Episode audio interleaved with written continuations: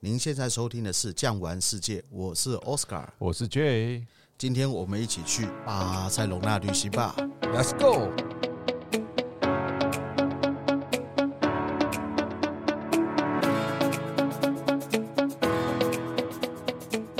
J，这个算我们西班牙的下集。我特别不讲西班牙，我讲巴塞隆纳。哇，为什么？因为巴塞隆纳想独立啊。我们这几年电视上都可以看得到，他们就分为两派嘛，一派是属于永西班牙政府，一派是属于巴塞隆纳加泰独立派隆尼亚，但是为什么他们想独立啊？奥斯卡，哎据我的观察啦，我自己先讲我的部分，我觉得加泰隆尼亚地区确实他们的人文风土跟语言也好，确实跟西班牙我们看到的中南部地这区是第一个啦。不一还样有就是之前在是佛朗哥执政的时候，那就是禁止他们讲方言，就禁止他们讲卡塔兰，讲他们自己的语言。加泰兰语，其实还蛮不同的。之前有讲过，谢谢 gracias 跟 messing，那 Yeah 包含早安都不一样。西班牙文的早安叫 buenos dias，那巴塞罗那这边叫 bon dia，蒙迪啊，不太一样。所以两边的第一个是人文问题了，那第二个是什么？第二个是经济的问题。不要讲巴塞罗那这个区块，就是加泰隆尼亚区这一个区的税收是整个西班牙其他地方加起来的两倍。等于是他们赚钱，但嗯是却要负担其他中小城市的负债。对，不过自古有一句话啦，叫“分久必合，合久必分”，但是不能说西班牙，是说整个欧洲都进入所谓分离主义的状态。我们应该讲民族主义又兴起了啦。对那它既然要分离的话，各个国家都不会让自己的国土分裂，这是很正常的一件事情。那我既然不会让国土分裂的话，就讲到加泰隆尼亚这边，如果它真的分裂了，欧盟会不会让它入欧盟？应该是不会，对因为你还是要获得其他国家的。那第二个，你还能不能用欧元？是啊，这都是问题啊。那我既然不让你晋升，跟不让你进欧盟，不让你用欧元，那你就要缴很高额的税。啊，实际上我有跟当地人讨论过啦，他们有一些人认为这个也不是真正的议题。怎么说呢？因为整个国家要独立出来，太多的东西要 preparing 了，警察也好，供水设施、电力系统等等的这些，你还是要仰靠西班牙。啊还有地方的财政，对啊，对啊，这个都是很大的问题啦。所以说独立简单啦，但是真正你要去面对这个问题的时候，没有那么简单。他们是民调通过，公投是不是也通过了？但是当时西班牙政府他们联邦啊，把整个巴塞隆纳的警察全部撤出，然啊后派上马德里的警察。他们就换轮调，哎，不是轮调啊，他直接有点类似讲明白叫缴械，把枪都缴出去了啊、因为他的薪水是中央政府给他们的、啊，对就是对这个问题啊。对啊，所以算是一个很有趣的问题啊。那有兴趣的话，你们可以去看看一些资料。国际新闻但是这个资料以我从业那么多年，都不要只看一面，要两面都看。是了。但是没有时间的话就不用看了。 Anyway，我们回到行程， 对，来到巴塞隆纳，巴塞隆纳迷人的地方在哪里？你们可能会发现，几乎所有的西班牙行程或者是西普的行程，是巴塞隆纳都放在最后面，对啊，因为它是一个经典。对，算哦是一个最精致、最具现代化代表性的西班牙。没有错。那其实整个巴塞罗那这个城市呢，它有非常大的一部分是从老哥德区直接把老房子推倒，整个城市翻新，对，然后建现在的新城。所以有的时候你从 Google 地图上看，你会看到整个巴塞隆纳地区的房子都是一块一块一块一块方形的，一个斜对角线大街贯穿整个巴塞隆纳。它一个嗯街廓是四方形，没有错，是但是它的房子都是八角形的，嗯因为呢，它把切面变多了以后，它要让阳光嗯进得去。欧洲人特别喜欢阳光，是像我们台湾人躲阳光躲来躲去，他们是越热越要站外面。真的，我最近看了一个 Netflix 的剧啊，《房仲家族》，也推荐大家看。在不能旅游的时光呢，我都是靠了这些欧美剧，怀念一下我们的旅游地点。他们就非常注重这个采光，没错，采光好的房子自然好，最好是三面独立、嗯三面采光，他们觉得这是最好的房子。跟我但们华人的居家风水有点不太一样，不要西晒，啊受不是了。不过我后来发现，因为他们是温带气候，我们是亚热带或热带，嘿，东北掉了，即使在夏天的时候，打开窗户，微风吹吹来吹风机就啊不好很。舒服。那也要看啦，巴塞罗那那边 OK，南部安达卢西亚一样是受不了。对啊，因为巴塞罗那边毕竟比较靠海，对啊，南部安达卢西亚那边大概四十七度，哇，所以去西班牙夏天去也蛮好。有些人问我为什么，因为你到其他中欧、东欧国家没有冷气，西班牙绝对有。回到旅馆的时候，你冷气开了，你睡得着。有时候夏天那个热浪在德国、瑞士、黑井加弄边困，对，所以夏天去有个好处，我们团上贵宾男男女女每天眼睛都吃冰淇厉害，这个我们最最喜欢。对，所以巴塞隆纳除了它重新造过的街景，淋，是那刚刚讲到街景，第一条格拉西亚大街，算是感恩大道啦。其实不叫感恩大道，感恩叫格拉西亚斯，它叫格拉西亚，所以它应该就叫做格拉西亚大街。这边最喜欢买什么东西买最棒的西班牙国牌叫 Loewe， ？Loewe，我们台湾叫罗威罗威，不得了了。以前它的包很丑啊，因为它算是以前做皇家骑马的用具、皮包、皮件，工匠专门定制。它现在也还是提供皇家的披件哦，所以你看到那些公主啦、皇后啦拿出来的包，也都还是他们的对国牌。这几年好像台湾朋友接受度越来越高，我看到好几个自己的朋友，因为疫情关系出不了门嘛，旅游团费省下来了，他们就买了一个 Loewe 的 puzzle，很经典的对空姐包。那为什么会接受度高？后来是发现是因为他把它卖给了 LV 啦，他卖过去了，所以他开始很时尚。嗯摩卡扎哦真的是不太好看，就是很经典呐、那这种个 LVMH 集团说真的也是蛮了不起。对，他把阿牌的那个行李箱给买走了。对啊，过去之后整个行销包装资源运用上去，整个品牌又再跳出来了。那除了这边有卖罗威伟以外呢，其实整条大街 Prada、对 LV 应有尽有，而且也可以退税。是，当然啦，西班牙还有很多我们运动迷们嘛，最喜欢的球队巴萨就是之前那个梅西，对我们那个帅哥美女都很喜欢。今年又是世界杯年，对不对？对对，所以在这边来讲，他们那个周边商品、T 恤、帽子、衣服，每次很多贵宾区就是满载而归。说到这个很有趣，巴塞罗那有一条大街叫拉兰布拉斯，兰布拉斯大街。对，兰布拉斯大街上面居然有一家皇家马德里的专卖 店，而且是正店哦，开过来了， 是不是？开过来。有一次我走过那个拉兰布拉斯的时候，对面还跟我踢球，球踢给我，当然我就秀了一下我的腿法，怎么哎？了？球就到对面去了，你把它踢飞了，是不是？我都不知道为什么 呢，踢了一个香蕉球。对，所以整个西班牙以经验来说，有一次啊，我就是团体入住，回到饭店房间的车程很塞，我就觉得，哎，怎么那么塞？就问司机，司机说，因为今天巴萨要踢球。哇，真的假的？他说很近哦，我们饭店过去坐计程车大概五分钟。就问一下团上贵宾有没有人想去啊？哎，真的有几个，三五个想要去，我们就过去了。过去的时候只有我一个准时下来，其他的陆陆续续的我一下来，我一个人去嘛，就在门口徘徊。去的时候刚好开踢一分钟，我就想票怎么买。走过去之后，就两三个黄牛过来，黄牛过来之后就说：“这个一张票七十六十。”我想口袋没有那么多，因为我也不知道他票是真的假的。我就说：“我手上就只有三十块而已，有票吗？”他说：“三十。”好，等一下，朋友跑过来拿一张票给我，我三十块就给他，我就说我只有一位。我拿那张票之后呢，我仔细看，这张票真的是七十块的，因为开踢了嘛，票没有价值，我就上去看了一下。当然了，位置很高，带望远镜的那一 种，对，底下一堆小蚂蚁跑来跑去，但是感受那个气氛是很好的，因为他们踢球是一个文化，对一个过程。他们坐在我旁边，我就看到爸爸带着儿子来，就咬的 sandwich 加生火腿，对蛤蟆加法国面好包，梦 b e l i c o 啊，哇，就这样子咬的吃咬的吃，它位置都很小。我因为球场就是能塞越多人越好。踢到下半场，他们就开始唱歌、欢呼等等的。即使有踢赢没踢赢，他们都是享受整个球赛的气氛跟氛围。没错，西班牙人可以不吃饭，但是不能不看球。所以他们那个球赛踢的也都晚，因为他们整个时差日落的关系，有时候我们团体去用餐，尽量会是在七点钟以前让各位贵宾用到餐。但是他们真正晚餐开始的时间大概都八点半以后吧。八点半九点，那为什么？其实嗯我们要了解一下西班牙的气候。像西班牙这边呢，无论是任何一个城市，他们有一个习惯叫做 una siesta，什么意思呢？睡午觉。为什么对要睡一个午觉？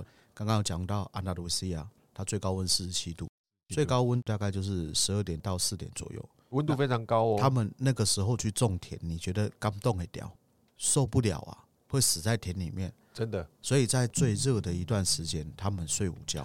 这算是整个南欧地区都有的现象了。对我们很多朋友贵宾去到意大利，去到威尼斯，嗯哇，下午放自由活动逛街，就看到他们铁门缓缓的下降。对，那您也只能找一个咖啡厅去休息乘 凉。，然后咖啡厅铁门也缓缓的下降 那倒不会，这个我们都知道。到四点以后，天气慢慢的凉了，是然后他们在上田工作。那在夏天的时候，他们日落时间都很晚，大概九点，所以他们大概从四点开始做田活到九点，之后回去洗个澡吃饭。其实真正西班牙人习惯吃晚餐时间是十点以后， 真的吃到十二点一点，然后隔天时差就会稍微调整一 下，对，没错，没错，比较慢进公司。所以你会说，以前我们在讲零八年之后，欧洲很多的国家负债，常会讲他们叫什么？欧债国。呃，用一个动物形容比较不好听啊。但是北非的国家，比方讲法国或者是英国脱欧，跟这个也有点关联，或者是德国，他们要提供金援的时候就觉得，哎，这个西班牙或是南欧国家，意大利也好，希腊也好，本身不是生产睡午觉等等的这些，跟北边就是截然不同。对啊，其实你想想看哦，在欧洲这边是很重工时的嘛，是那人家德国五点下班了，你四点起床，对呀、那怎么工作呢他？说上到七点再回家，对不对？塞车塞一两个小时，九点吃饭。对啊，所以国情不同。不过巴塞隆纳它应该是整个西班牙与欧洲第一个接轨。对，最接近的在巴塞隆纳这边，除了比较跟欧洲接轨的一个文化以外，是那我们之前有介绍过格雷戈尔。在巴塞隆纳，我们主要看两个人，一个人叫做 Picasso，另外一个叫做啊安东尼奥·高迪，对，高地。高地是属于天才型建筑师。是高地在一百多年前建的东西，就讲究两个点，一个叫自然采光，一个叫环保。对现在台湾都还不一定会有这种想法。对，我们台湾好像也是这十几年来才有。现在台湾又有一个革新是屋顶上要架太阳能板嘛，当然了，当时他们没有所谓太阳能的点，但是比如说像它最出名的一个建筑物叫做萨格拉达·法梅利亚，也就是所谓的圣家家堂。圣家堂，它最厉害的一个点就是你白天进去完全不用开灯，对，它是自然采光的，还有非常多折射的镜片，肉眼看不见，因为它是藏在建筑里面。它只要光射进来以后，整个教堂里面是亮的。对，五颜六色，它又用一种漂亮的七彩彩绘玻璃，算嗯是比较现代化的天主教教堂。而且当时高地他在建天主教教堂的时候，是其实是建在贫民区，是所以大家很多人都以为圣家堂是所谓的 cathedral 主教座堂，其实它并不是，它叫做 basilica。basilica 是什么意思呢？叫做罗马会堂，也就是罗马教皇来到这边了以后，因为它特殊的一个意义，帮他封了一个名号，是嗯那这个名号就叫做 basilica 罗马会堂。有很多人说罗马会堂必须要是巴洛克式建筑，并没有，并它没有主要是以身份地位。那这个就是最出名的建筑，当然还有奎尔公园啊等等。有兴趣的话，大家可以去查一下高地先生的生平。对，相当不简单。这个教堂传奇太多了，对我们每一年去也是看它的宫崎进监展。工，监工一下呃三年没监工。对啊，，它也是世界上第一个还没有完工就已经算是主教做教堂，教科文组织保护，算是教廷认证。那这边剧透啊，两个比较特点啊。是第一个，你知道它是个违建吗？是一个大违 建，是不 是对，好像缴了两亿欧元的罚款给巴塞罗那政府，跟我们台北市有一棵很大的建筑物一样，边做边修改，是不是？应该不是。我们那个大巨蛋起码是有了建造在建，哎，你怎么讲出来？哎哎，呃讲出来了啊。我们的这个萨格拉拉法梅利 亚是是没有建造直接建，直接建了，是不是？这是第一个剧透。那第二个是什么呢？这一个教堂完完全全没有拿政府一毛钱建。全部是 donation 的，第一个是 donation，第二个就是我们去的时候要买门票。票那我建议大家一定要去一下。一定要去啊！我们基本上讲的西班牙主要的大景点，不管是圣家堂也好，我们要去的皇宫也好，全部都是要照表操课预定对才能进去的。我为什么会说一定要去呢？因为圣家堂全名叫做圣家族赎罪教，所以当我们买了票以后，买了赎罪券了。啊那哇我们两个没买过，领队进去不用买票，他那个箱子我一定要对塞一点进去，不行。我们下次去的时候，我们自己要买票，因为我们一生的罪孽要把它洗刷干净。在开玩笑的啊，天主教、新教就是因为发展赎罪券，才会有后来的一些争端。那这个有时间再跟大家讲三十年战争啊，除此之外，它整个教堂真的是很吸引人，它也算是一个诞生面，跟他当时在十字架上受罪，受难。对，殉道那一面。整个是不一样的故事跟装潢的雕刻方式。对，有阴科、阳科，还有诞生面那边比较柔和，然后到殉道那一面就是比较生冷的一些雕刻。有整个耶稣的一生，算是看完了新约圣经的感觉。对，那这也就是为什么以前老的天主教教堂那么多浮雕，因为以前人不识字嘛，所以就是靠雕刻或者是个壁画。把这个故事告诉子子孙孙，流传下去，这样没错。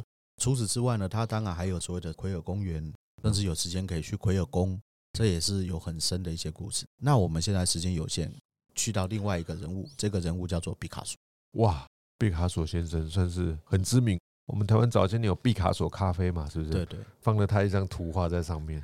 那在这边讲一下毕卡索的生平，因为他的艺术到最后，我相信不是每个人都能接受，尤其是他当到立体派的时候，因因为看不懂。但其实他是第一个想要把三维空间、二维空间的局限表现给你看，对所以叫做立体派，这是其中一个手法了。但是呢，我们讲到毕卡索，他为什么后来会画成立体派？因为他讲了一句名言，他说：“我六岁的时候就画的跟拉斐尔一样，我还继续宫廷画，这样子下去还有意思吗？”所以他就跳脱了世俗。所以他算是一个一派大师啊，他融合了各派的美术武学，应该这么讲。他从小就开始学工笔画嘛，在马德里的普拉多里面开始临摹所有西洋大师的这些功力，集于一身。他到最后创作的东西太多了，信手拈来，每天都在做艺术创作，还有做一些陶瓷的制作，就立体派的各方面的画作也好，素描也好，各种不一样的东西。所以有时候我们在欧洲地区一些餐厅啦、咖啡厅看得到四只猫，毕卡索真的下面有签名的，那些都是真迹啊。而且在这边呢，最后我也跟大家讲一下他为什么受人尊敬。是其实他画的最有名的一幅画叫做《格洛尼卡》，这个可能大家没有听过，但你们可以去 Google 一下。格洛尼卡是当时西班牙北边的一个城市。那当时毕卡索因为佛朗哥的关系他流亡到法国，但是他所处在的时代刚刚好是二次世界大战的时只候。是一个动乱的年代，没错，当时呢，格洛尼卡这边的人其实比较类似巴斯克人。有兴趣有时间我们再来谈这个部分。那他们要独立，佛朗哥不让他独立，他就让纳粹，当时是德国纳粹来到这边，丢了一种新式的武器，这种武器叫做油气弹，不是哇汽油弹，叫油气弹。什么叫油气弹呢？炸弹丢下来了以后，它油气会弥漫，弥漫出来以后，人吸到了，沾到衣服上了，这个时候它才会爆炸点火，嗯所以人是跑不掉的。当是时一个晚上死了两千多人。是那西班牙当时因为独裁，所以他没有发表这一个新闻，那反而在法国巴黎这边接到了这一个讯息。为什么？因为纳粹说我们的武器实验成功了，变成一个歌功颂德的地方，所以他非常愤怒。那他刚刚好要去参加一个博览会，所以他就用一个晚上的时间，很迅速的画了一幅画。是这一幅画就是兵荒马乱的格洛尼卡。那当时法国的傀儡市长来看是他，你们有听过盖世太保，就是所谓的秘密警察。对提着一袋煤炭，因为当时打仗嘛，所有能源都是受管制。他拿着这一袋煤炭去看毕卡索，嗯毕卡索当场拒绝说：“我们西班牙是很热血的，不需要你的煤炭。”那市长转头看了这一幅格罗尼卡，看了以后说：“这幅画是你画的吗？”毕卡索带种的地方就在这边，指着他说：“这幅画是你画的。”这幅画在哪里看得到呢？在马德里的苏菲亚基金会，但是不一定每个团都会去，所以这就是毕卡索厉害的一点。那讲严肃一点的历史以后呢，我们应该也要了解一下西班牙的美食吧？吃的东西真的算是西班牙一个主要的重点啊。没错，我们很多朋友啊，或是旅游经验丰富的啊，他们常常回来会跟我们说，我们西班牙团吃的怎么比较不错，我都会跟他们说，其实是合口味。没错，比较合我们台湾人的口味，因为它的烹调方式啊，很多都是一些，比方说烤的、卤的、炖的啦，他们烹调的口味跟方式啊、因为历史的关系，我们西班牙有的还会去品尝一下世界上第一家叫餐厅，因为以前都是客栈旅店嘛，你有什么就给什么。餐厅来的时候，开始有 menu 的制作，开始有一个流程，server 算是供应的方式，在在马德里还有巴塞罗那都有这种好几百年，不是百年，是好几百年的餐好厅，几百年，好几连海明威都去吃过的不定嘛。对，所以你说这么长的历史，它做出来的东西会不好吃吗？对，绝对是非常经典。所以说，像我们在西班牙 Segovia 这边要吃，他们说天下第一位叫做烤乳猪。小卤猪还带着奶味，我觉得吃东西好不好吃见仁见智，但是啊这个是他们非常重要的一个传统饮食。哎是那在马德里的话，我们这边一般会去吃个 tapas， tapas 就是小酒馆料对，理，小菜。塔帕是什么意思？塔帕是盖子，那是当年有一个国王，他喝啤酒，然后怕风沙会跑到啤酒里，所以他的仆人就在他的啤酒上面盖了一片西班牙最重要的生火腿。是结果他一边喝啤酒一边吃生火腿，很开心。回到皇宫了以后呢，就说：“诶，我要喝啤酒，我上面的塔帕在哪里？我嗯们上面的盖子在哪里？”所以从此以后 tapas。开始吃各式各样的下酒小菜。对啊，奥斯卡就提到了生火腿。对，早些年，因为我们住北部嘛，北部有一些算是外国人比较多的地区，他们这些超市还有一些卖生火腿的。这几年来，我们有一些行程上所介绍到的品牌叫五 J， ，single hodas。对，它已经进来台湾了。所以他们特别的方式，常常有很多朋友说：“这个猪肉能吃生的吗？”我刚才讲，这个绝对符合欧盟的饮食标准，进口一只几十万呢、很棒很棒。我曾经就看过他们逢年过节，十一二月，西班牙人真的每人就扛了两只吉他，他们那个外面会 有个套子嘛，对，人家挤的。哎，就一只腿嘛，就跟我们那个金华侯的整个味道的沉浸出来，贩卖回家放在架子上。整个家族在圣诞节、New Year 的时候就开始边削火腿边喝红酒，然后享受这个节庆的欢愉。不得了啊！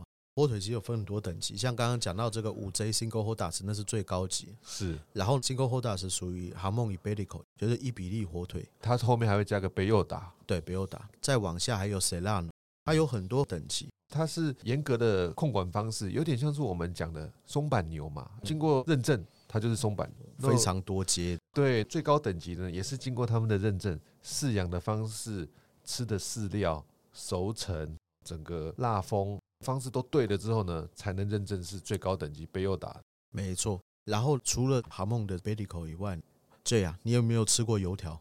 最有名的 churros 嘛，这几年来我们商店街也有，我吃到上次也是走路逛街，想说哎，诶怎么有这个吉拿棒炸油条？其实跟吉拿棒不太一样，是啊很的相似但不太一样。对我看到，结果谷歌了一下，跟店员聊，他是从韩国进来的，韩国品牌的 churros，对所以它也算是一个世界上很知名的一个美食的正统的方式。它是怎么吃的？奥斯卡其实这个一般都是沾巧克力酱，尤其是要沾热巧克力。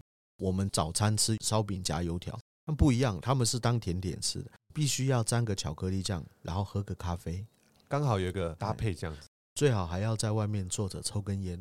雪茄还是烟？烟，你们一定会觉得说怎么会讲这个东西？啊西班牙是一个全世界最奇妙的地方，我们先加一个警语：对十八岁以下，还有吸没有了烟，以过上量有以害上健都康不要啊了哈。哦哦哦， Anyway，这个地方我们说不要抽烟是啦，不要喝酒啦，是六点以后不要吃饭啦，不要晚睡啦，这样是会身体健康。那我们的西班牙人呢，晚睡，十二点才吃完晚餐，全部颠倒哎、抽烟喝喝酒酒，该做的不该做的全做了。